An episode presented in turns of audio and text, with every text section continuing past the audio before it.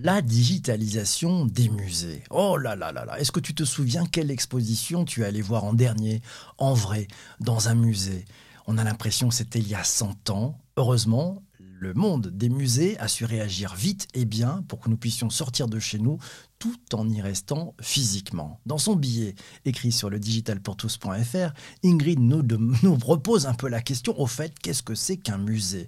Ben, Wikipédia nous dit qu'étymologiquement, le mot musée vient du grec muséon, temple et lieu consacré aux muses. C'est un terme qui désigne le premier musée construit à Alexandrie vers 280 avant Jésus-Christ.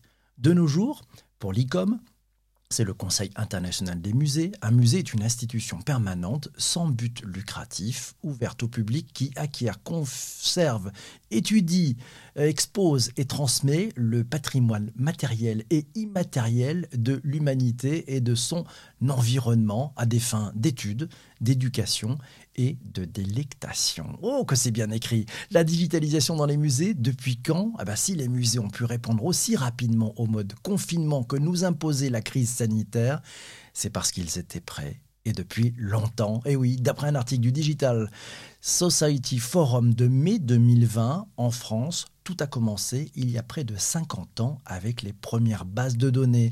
La base Joconde est toujours une référence pour les collections de peinture et elle date pourtant de 1975. Le ministère de la Culture, on s'en rappelle, avait ouvert son premier site web en 1994. Et si tu avais un Minitel dans les années 90, je sais ça donne un âge, peut-être te souviens-tu de 3615 Picasso ou de 3615 Louvre. En 2007, c'est le musée du Quai Branly qui a inauguré sa chaîne sur YouTube et en 2008, les abattoirs de Toulouse sont arrivés sur Twitter et Facebook. Depuis 2015, le musée Week est sur Twitter et c'est une des semaines des musées mondiaux où chaque jour un nouveau thème est présenté sous forme de hashtag. Et en 2020-2021, nous pose comme question Ingrid. Eh ben dans le numéro, dans le magazine numéro art du 5 mai dernier, Camille Moulin nous explique qu'en 2020, le visiteur n'est plus fait de chair et de sang, il est, par la force des choses, presque uniquement un internaute.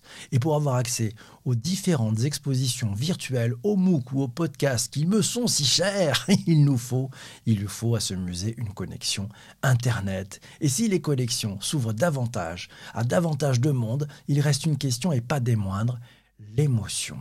Comment peut-on ressentir en regardant une sculpture ou une peinture sur un téléphone ou un petit ordinateur portable Que peut-on ressentir? À cette question, Annette Audiquet, qui est directrice du musée d'art moderne du Havre, répond qu'il faut prendre, il faut le prendre comme ce qu'on prépare un voyage. Ça donne envie, mais ça ne remplace pas la découverte elle-même. Euh, cette question, elle en amène d'ailleurs une autre, elle a abordé également dans ce podcast, c'est une question qui pour le moment est sans réponse, l'avenir de la culture, puisqu'aujourd'hui, presque toutes les œuvres d'art existent dans une autre réalité que celle que nous connaissons jusqu'alors. Quel est donc l'avenir des musées? Dans son blog, Audrey Marie nous rappelle qu'en 1949, André Malraux disait dans son essai Le musée imaginaire que les musées ont imposé aux spectateurs une relation toute nouvelle avec l'œuvre d'art. Et bien encore aujourd'hui, à l'heure du tout numérique, ce sont encore les musées qui créent une nouvelle visualisation de l'art, et ça se passe sur les réseaux sociaux. L'art est devenu un jeu où chacun peut s'approprier une œuvre, peut la détourner et même en rire.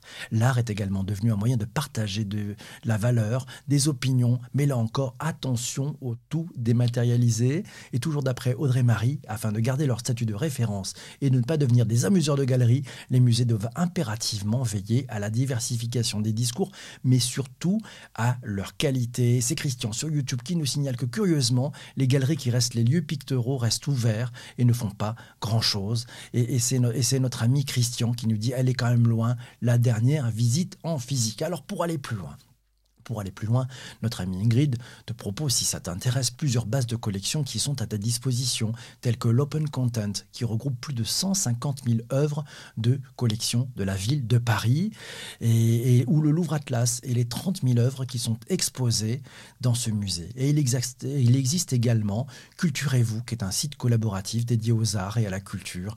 On te donne les liens sur l'article qui est disponible sur le digital pour tous.fr. Et Chania nous signale qu'elle a l'impression que l'émotion que génère une visite, c'est plus possible, quoi qu'on en dise la visite virtuelle, c'est pas tout à fait la même chose. Et toi, qu'est-ce que tu en penses Toi qui écoutes ce podcast sur les principales plateformes de balado-diffusion, mille merci d'être arrivé jusqu'ici. Et c'est vrai qu'il nous manque l'odeur, les échos, et puis aussi la foule, parce que aller dans un musée, c'est aussi partager avec d'autres visiteurs ben, la découverte, la surprise, la curiosité aussi et puis, l'émotion que peut nous amener une œuvre. Dernier euh, musée date d'hier soir entre Tonton, Sanjay et moi. Ben voilà, ça c'était Alexandre qui nous dit ces éléments. Mille merci d'avoir écouté cet épisode du podcast. Je te laisse, toi qui écoutes sur les plateformes de balade de diffusion. J'ai rendez-vous avec celles et ceux qui sont en direct sur Twitter, sur YouTube et sur Twitch. À très très vite. Porte-toi bien. Ciao.